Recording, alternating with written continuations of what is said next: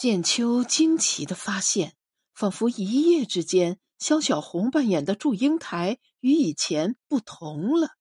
祝英台显得纠结，显得迷离，同时又决绝，又孤注一掷。这就对了，这就是表演，这就是艺术，这就是建秋心目中新版的祝英台。这是不一样的祝英台，一个既传统又现代的祝英台。剑秋疑惑的是，肖小红是怎么做到的？她开窍了。这种开窍与她的婚姻有关，与尤嘉兴有关。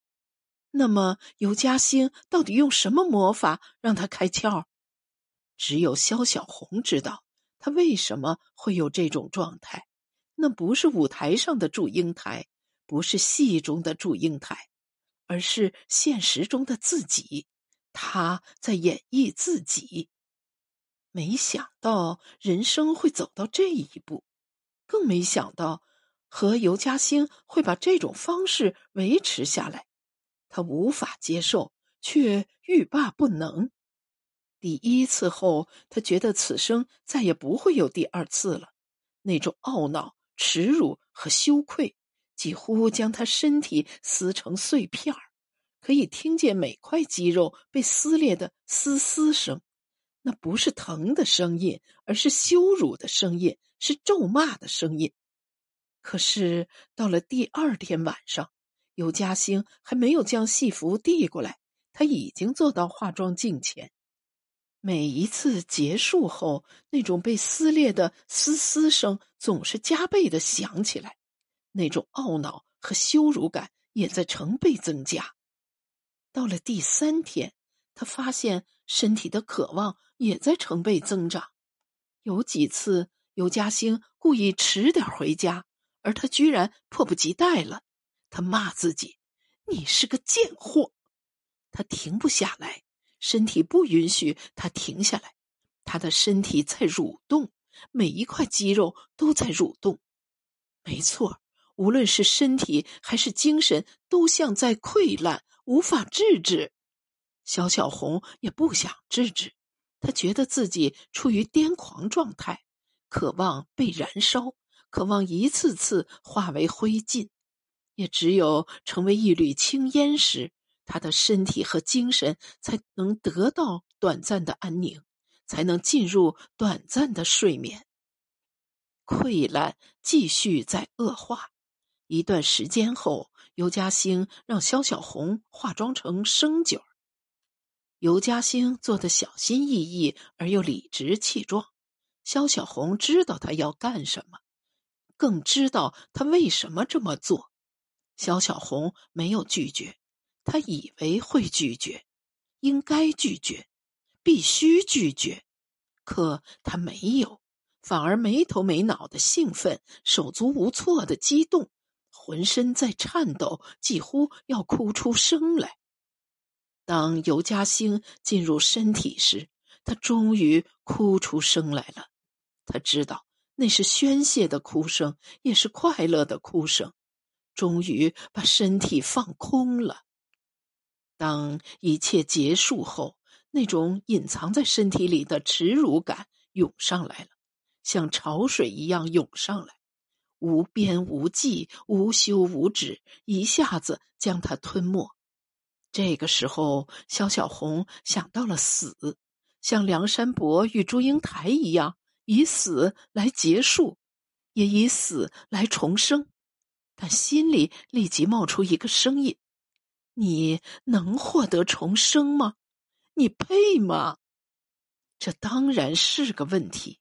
梁山伯和祝英台是为了爱情，为了自由，为了挣脱封建婚姻制度的枷锁。他们的死是正义的，是有意义的，是崇高的，是让人同情和惋惜的。而自己的死，只是为了挣脱耻辱，为了摆脱不堪的生活，没有任何光彩可言。怎么可能重生啊？怎么可能化蝶？自己会像臭虫一样死去，没有任何意义。他没有问过尤嘉兴为什么愿意和自己结婚，他想尤嘉兴必定有他的目的和理由，他不说也不需要问。肖小红倒是问过自己，老实说，他没想明白为什么，好像有无数个理由，好像所有理由都不成立。他设想过和尤嘉兴婚后的各种可能性，唯独没想到尤嘉兴会以这种方式和他相处。这种方式未必是尤嘉兴事先设计的，但肯定是他内心的某种反应，是他生理和心理的某种呈现。他能感觉到尤嘉兴在羞辱他的同时，也羞辱了他自己。他不快乐。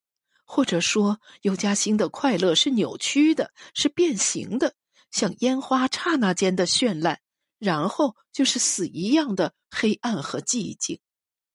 肖小红能够感觉到这种羞辱感在尤嘉欣心里不断加强，而他在现实生活中却无法停止下来，只能用更加强化的方式覆盖不断涌上来的羞辱感。尤嘉兴没退路了，那么自己还有退路吗？谢天谢地，建秋给他排了新戏，他将舞台当成了退路，将所有屈辱感释放在舞台上，释放在祝英台身上，已经不是以前的萧小红了，也不是以前的祝英台了。这个祝英台是非常态的，是矛盾的，是昏屯的。是纠结而决绝的，是半人半魔的，这倒是符合了剑秋的口味。所以肖小红进入状态后，排练进行的很顺利。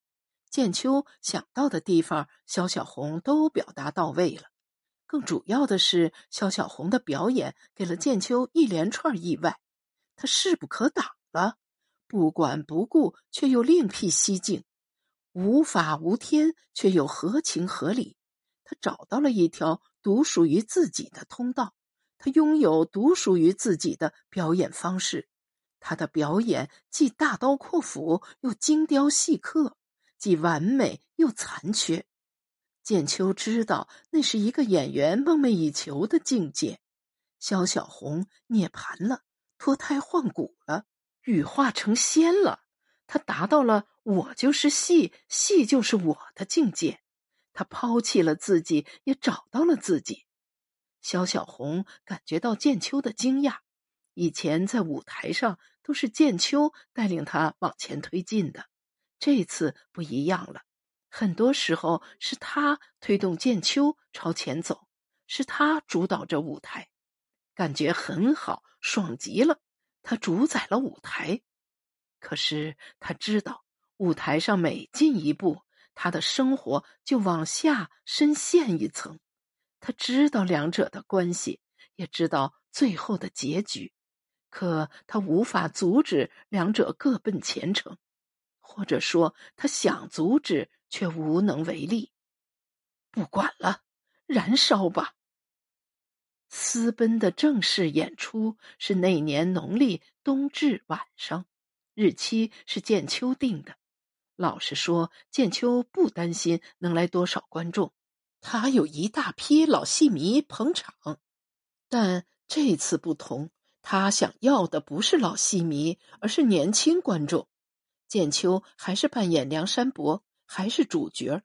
然而他清楚，这一次的主角不是他，不是梁山伯。在新编的剧本里，梁山伯的形象有很大改变。